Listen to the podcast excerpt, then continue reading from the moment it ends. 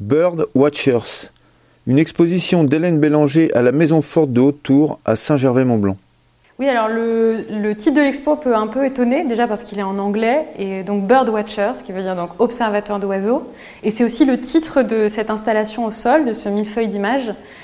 Euh, alors pourquoi ce titre? En fait, ça vient d'une étude de Lohenlich des années 90. Euh, c'est une étude euh, donc, de deux sociologues sur les observateurs d'oiseaux. Et ils montrent en fait que ces observateurs d'oiseaux sont incapables de voir les oiseaux qui ne sont pas dans leur manuel. Et euh, donc, ce qui peut nous faire réfléchir sur le fait que ce que nous voyons n'est en fait que le fruit d'un apprentissage. Et nous sommes incapables de voir ce que nous n'avons pas appris à voir.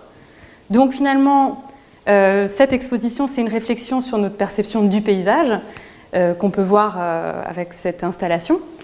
Oui, alors ça, c'est une sorte de millefeuille d'images que j'ai réalisé dans le cadre de la résidence à la Maison Forte de Haute-Tour, euh, que j'ai commencé en octobre 2021 et qui se termine avec cette exposition. Et euh, que je vais terminer, enfin je vais revenir au mois de mai 2022 pour la nuit des musées, où euh, il y aura une autre performance.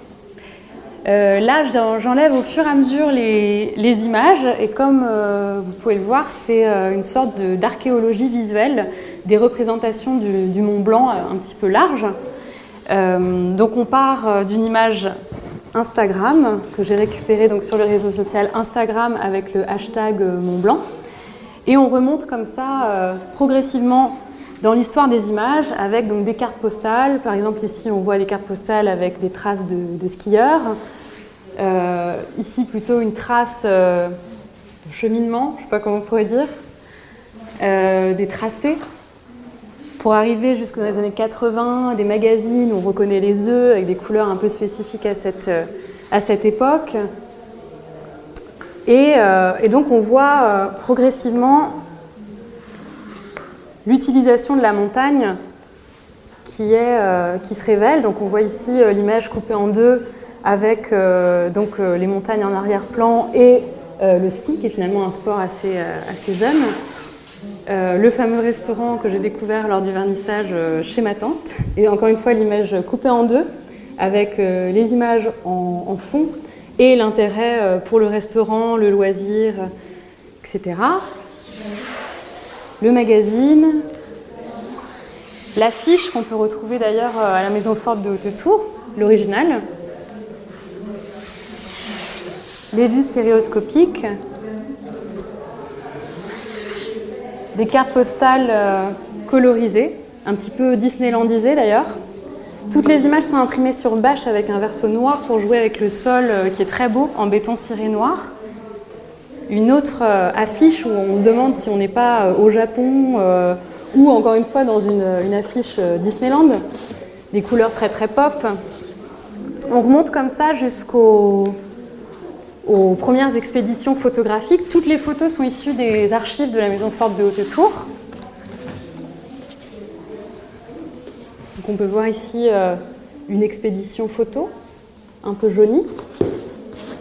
Et hop, on bascule sur une, une, euh, une expédition euh, de peinture, en tout cas représentée en peinture, avec un Mont Blanc complètement imaginé, imaginaire, une espèce de dôme.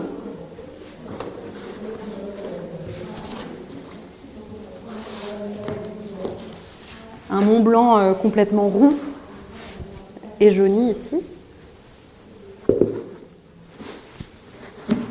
Ou rose. C'est des images, en tout cas pour les peintures, euh, qui viennent des collections, euh, de la collection Payot et des collections des Amis du Vieux Chamonix. Comment j'ai choisi les images?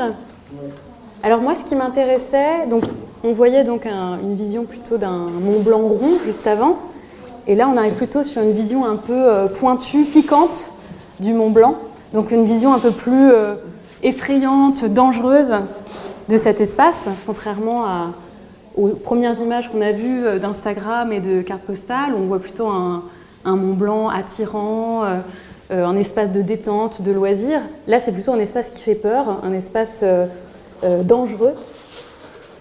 Ici, on m'a fait remarquer au vernissage que ça ressemblait au Mont d'Or de. Non, au Mordor de, de, dans Le Seigneur des Anneaux.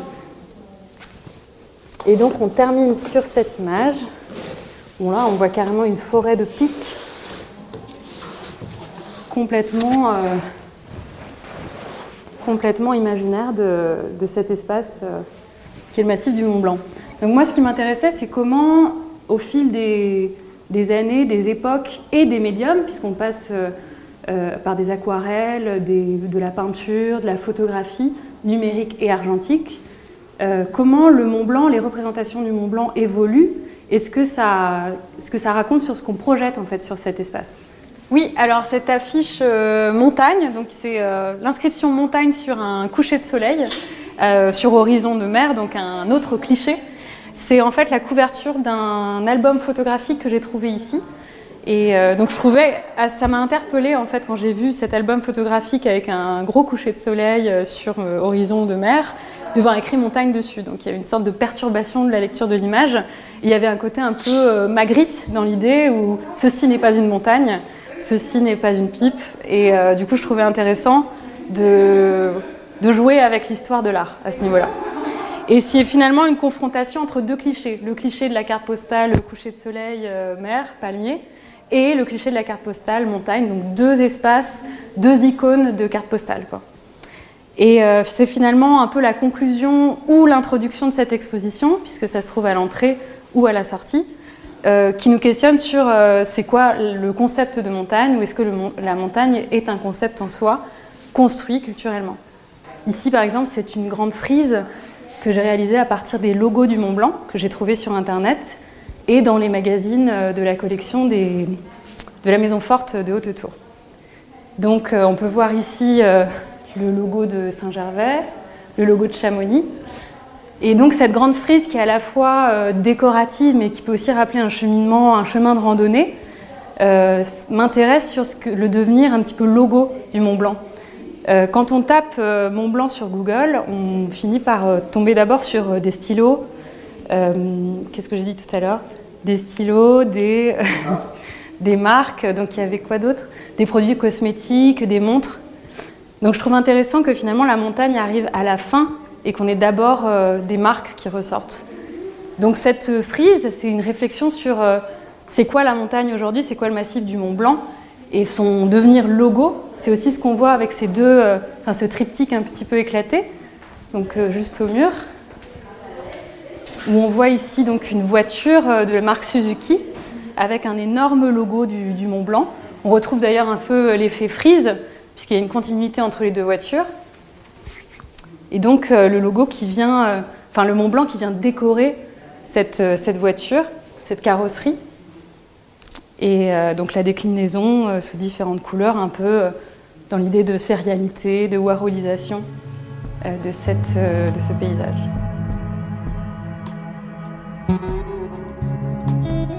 Cette personne qui tourne le dos au spectateur observe aussi cette mer d'images. Donc je trouve intéressant d'avoir cette mise en abîme euh, de regard.